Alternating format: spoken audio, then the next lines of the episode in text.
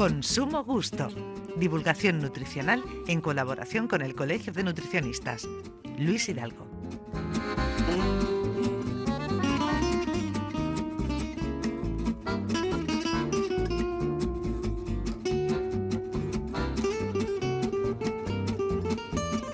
Bueno, pues estamos en ese tiempo en el que nos eh, ponemos eh, formales. La gastronomía tiene muchos atractivos, pero también muchos inconvenientes.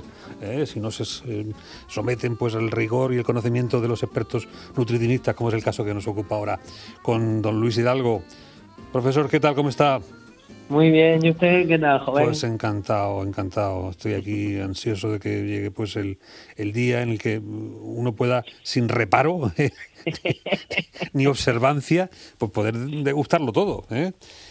Pero, a ver, si, si, en principio eh, eh, eh, a verlo haylo, o sea, podemos degustar y podemos comer. Lo que pasa es que, claro, pues tenemos que comer por lo que necesitamos. Como ya sabes bien, tú y muy bien, el, ser humano, pues en muchas ocasiones come sin tener hambre y vive sin tener sed. claro, pues, pero lo suyo inteligente sería que eh, uno, pues a través de los ojos, tuviera capacidad de, analizar eh, qué es lo que necesita en cada momento, ¿verdad? Miro aquí, esto me viene bien, me lo como. Exactamente. Y ya genero yo incluso pues eh, las papilas gustativas, ya provoco pues esa necesidad de afirmación, ¿no?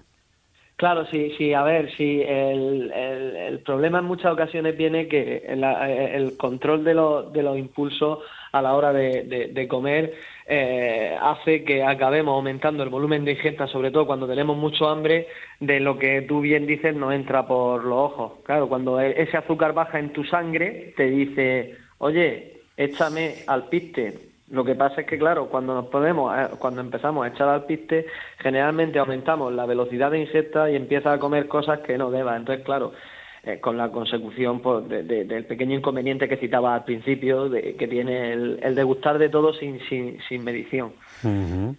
Bueno, y esto es lo que nos lleva pues a inventar, generar subgrupos, crear alimentos. Eh, fíjate qué temática es la que hemos planteado hoy.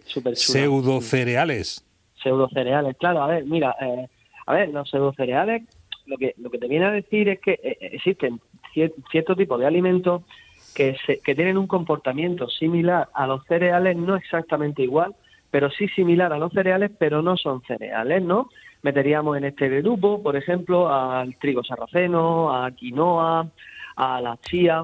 En, que nosotros cuando lo vemos pensamos, o, mucha gente lo engloba dentro del grupo de los cereales, pero en realidad no, no, no es así, porque son suelen ser semillas que, que, se encuentran en, en, flores, no es lo mismo que granos que, que, encontramos. Entonces, claro, no es exactamente lo mismo, pero sí tiene un comportamiento nutricional eh, muy parecido, con cierto tipo de diferencias que quiero que, analicemos ahora. Lo primero que quiero decir es el concepto este eh, más comercial que otra cosa que se ha creado en, que, que, a todos estos tipos de, a los cereales en muchas ocasiones se les denomina superalimentos. Yo, Adolfo, referente a superalimentos, eh, pues no soy muy partícipe, dado que creo que, que todos los, los alimentos son, son superalimentos. Todos tienen cierto tipo de propiedades que van a ser muy beneficiosas para el organismo. Te voy a poner un ejemplo. Un pimiento rojo un pimiento rojo tiene un contenido en vitamina C altamente espectacular. Entonces, claro, eh, ese contenido de vitamina C eh, haría que fuera un superalimento, o incluso un kiwi o una fresa. Eh, otro alimento que se me ocurre, pues no sé, nuestras lentejas. Las lentejas tienen un contenido en fibra muy alto, las lentejas tienen cierto tipo de propiedades nutricionales que también para mí harían que fueran un superalimento. Entonces, claro, lo que quiero es apartar ese concepto pero sí analizar las bondades y propiedades que tienen estos pseudocereales que, que sí tienen, sí tienen, sí, sí están muy bien como, como introducción a, a nuestra dieta, eh, eh, están muy bien. Por ejemplo, pues podría hablarte de la quinoa. La quinoa tiene una particularidad que llama mucho la atención. En 2010 el consumo de, de quinoa no era muy, muy bestia, pero cuando ya se creó el concepto de quinoa, eh, tiene menos calorías que otros cereales eh, y empezó a consumirse, al año siguiente aumentó cuatro veces su consumo y diez veces su precio. Entonces eh, eh, empezó a consumirse de forma más demasiado masiva. ¿Qué nos oferta la quinoa que no nos pueden ofertar los tipos de cereales? Lo primero que nos oferta es un índice glucémico más bajo. Eso hace que, que para los diabéticos el, el aumento de, de, glucemia en sangre sea más bajo. Entonces es un alimento que a igualdad de cantidades con otros cereales, con, perdón, con cereales, pues eh, va a hacer que te suba menos ese, ese azúcar. También tienen un poquito de más cantidad de, proteína, ¿vale? Y eso no es que sea beneficioso o sea perjudicial, eso es que hay, es un alimento que tiene un poco mayor de cantidad de proteína y no es demasiado significativo, pero sí es cierto que tiene unas pocas menos de calorías. Pues claro, tiene menos calorías, tiene eh, una muy buena cantidad de fibra, tiene menos índice glucémico, pues ya la gente se le activa el chi, a los comerciales de la empresa se le activa el chi y dice, vaya, vaya, pues este alimento es la panacea, es maravilloso. No, puede formar parte de nuestra dieta equilibrada, pero sin perder lo que nosotros ya tenemos, como ya hemos hablado mil veces, sin perder por nuestro arroz de calasparra, sin perder eh, la patata, sin perder eh, el trigo, sin perder nuestro grupo ¿vale? De, de, cereales que sí tenemos y que, y que también tienen efectos beneficiosos. Sí, bueno, y la característica de que no tiene tampoco gluten. Claro, ahí es donde, esa era la segunda opción, la segunda eh, característica que, cabe resaltar.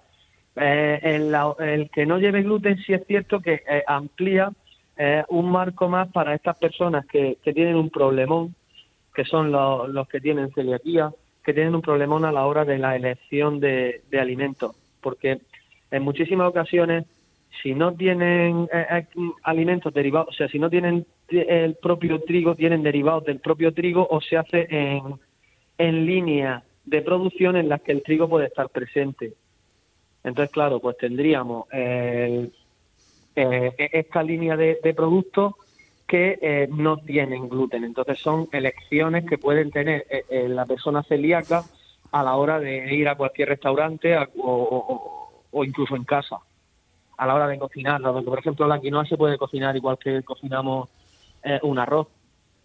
No te va a quedar exactamente con el mismo sabor, pero sí tiene esa particularidad.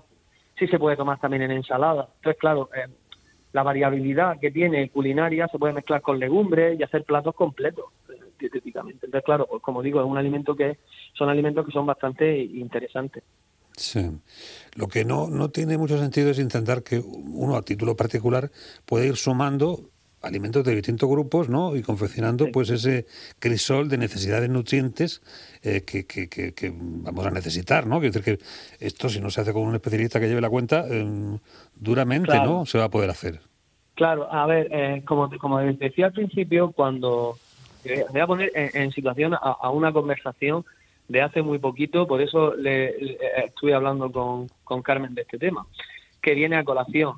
Eh, en un supermercado eh, estaba yo detrás y, había gente había gente comprando y, y le dijo eh, la, la, que compraba la quinoa, la dependiente, ay, pues mira, pues yo me he comprado esto porque esto no engorda. Y entonces esa dependiente le contestado, ah, sí, sí, eso es buenísimo. Y yo, claro, a ver, cuidado, eh, este tipo de cosas, pues tú puedes, tú debes de aumentar y la variabilidad, en la variabilidad está el gusto y en, y en cuanta más variabilidad tengamos de distintas líneas de productos, pues mejor. Pero no pensando que, que, que, va a haber, desgraciadamente, no hay alimentos, salvo las verduras y el agua, que tengan poca densidad calórica. Entonces, claro, eh, la densidad calórica en sí aquí en este caso tampoco es lo más, lo más, sí, es importante, pero, pero simplemente aprendiendo distintos tipos de pautas y sencillitos no es lo, lo determinante. Eh, controlando las raciones y hay que tener en cuenta que estos tienen menos calorías que puede tener, por ejemplo, un arroz, pero tampoco tiene muchísimas menos. O sea que a, la a, igualdad más o menos de cantidades, tampoco es, tanta la diferencia que, podemos tomar más de quinoa que se puede tomar de arroz, o que incluso podemos tomar de pasta, que el contenido calórico más o menos en estos casos es, similar en, los tres en los tres grupos que te digo. Bueno, buscar esa diversidad, que es la clave además de, de la condición eh, alimenticia del ser humano, ¿no? Que, que, debe tener pues eh, muchos frentes abiertos para tener mm. todo el espectro bien cubierto y saciar también esa eh, paleta gustativa, ¿no? Que, nos puede dar pues esa, esa versión variada, ¿no? De, de alimentos. Mm, porque cuando, cuando uno entra en esa espiral, ¿no? De repetir pues este esta dieta de manera insistente Hmm. Mm, viene de, todo, de todo, ¿no? El estreñimiento, por ejemplo, eso está a la vuelta de la esquina. Claro, a ver, mira, eh, cuando se, se, se la, dieta, también, mira, te, digo, eh, generalmente la, gente eh, lo que yo he visto en consulta, la, gente suele comer eh, muy lineal, ¿no? Entonces suelen tener una distribución, aunque ellos eh, te pueden indicar lo contrario, suelen ser muy muy lineales a la hora de yo desayuno todos los días esto, almuerzo todos los días esto, meriendo todos los días esto, claro. en esas dietas, si te aplico un 40-50% de la gente, menos de, no, sería un poquito menos, 40-30, eh, incluye muy pocas eh, cereales de forma íntegra e incluye eh, muy pocas verduras y, hortalizas. Pero entonces se hace de forma lineal. Entonces, claro, estamos teniendo gente que come poca verdura, que come poco, poca, pocos cereales de forma íntegra. Claro, es normal eh, que, tengan esta situación de estreñimiento porque no llegan a la cantidad de fibra diaria, a menos de otras circunstancias que pueden haber, ¿vale? Entonces, claro, sí es cierto que este, estos pseudo cereales, el contenido en fibra es alto entonces, abrirse, eh, quitarse de la monotonía y probar eh, otro tipo de, de, alimentos, pues puede hacer que eh, este problema en, particular se vea pues bastante menos menos evidente, ¿no? Que, ese estreñimiento sea menos menos potente, porque le estamos metiendo más cantidad de fibra y si le estamos metiendo más cantidad de fibra, pues si no tiene ningún otro problema, mm, salvo la falta de, si se le mete mayor cantidad de la misma, pues le va a mejorar su estado seguro, seguro. Bueno, en cualquier caso estos cereales no son mm. propios de nuestro entorno geográfico, no están por tanto en nuestra cocina tradicional y por tanto irrumpen, ¿no? Pues con un, eh, en fin, una condición y una característica que posiblemente pues cambien, ¿no? Eh, nuestra propia eh, en fin, fisonomía, ¿no? Nos podrá afectar de alguna manera, ¿no? Y nos va a cambiar antropológicamente, que duda cabe. claro, y a ver, y, bueno, y tener en cuenta que, que aunque no la tengamos eh, o, no, o, no, o, no, o no estén dentro de, nuestra gastronomía tradicional, han irrumpido con fuerza y también te digo, y el consumo va aumentando eh, a cada día y, en cantidades exponenciales. Mm. Bueno, pues es lo que hay, sí que gente para todo hay y ya vemos que también en esto pues de los cereales, pues la gente le gusta probar ¿eh? la aventura. Exactamente.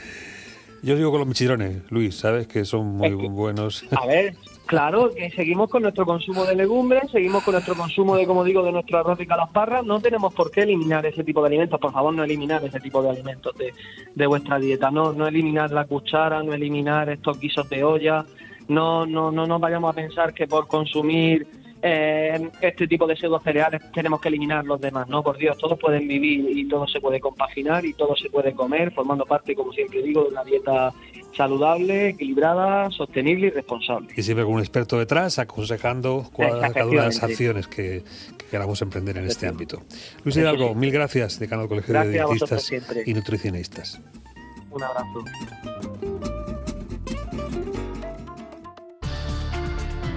Todas las cosas que nos interesan están aquí, en 11.300 kilómetros a la redonda. Onda Regional de Murcia, la radio que mucho abarca. Porque con los límites de la región de Murcia tenemos bastante.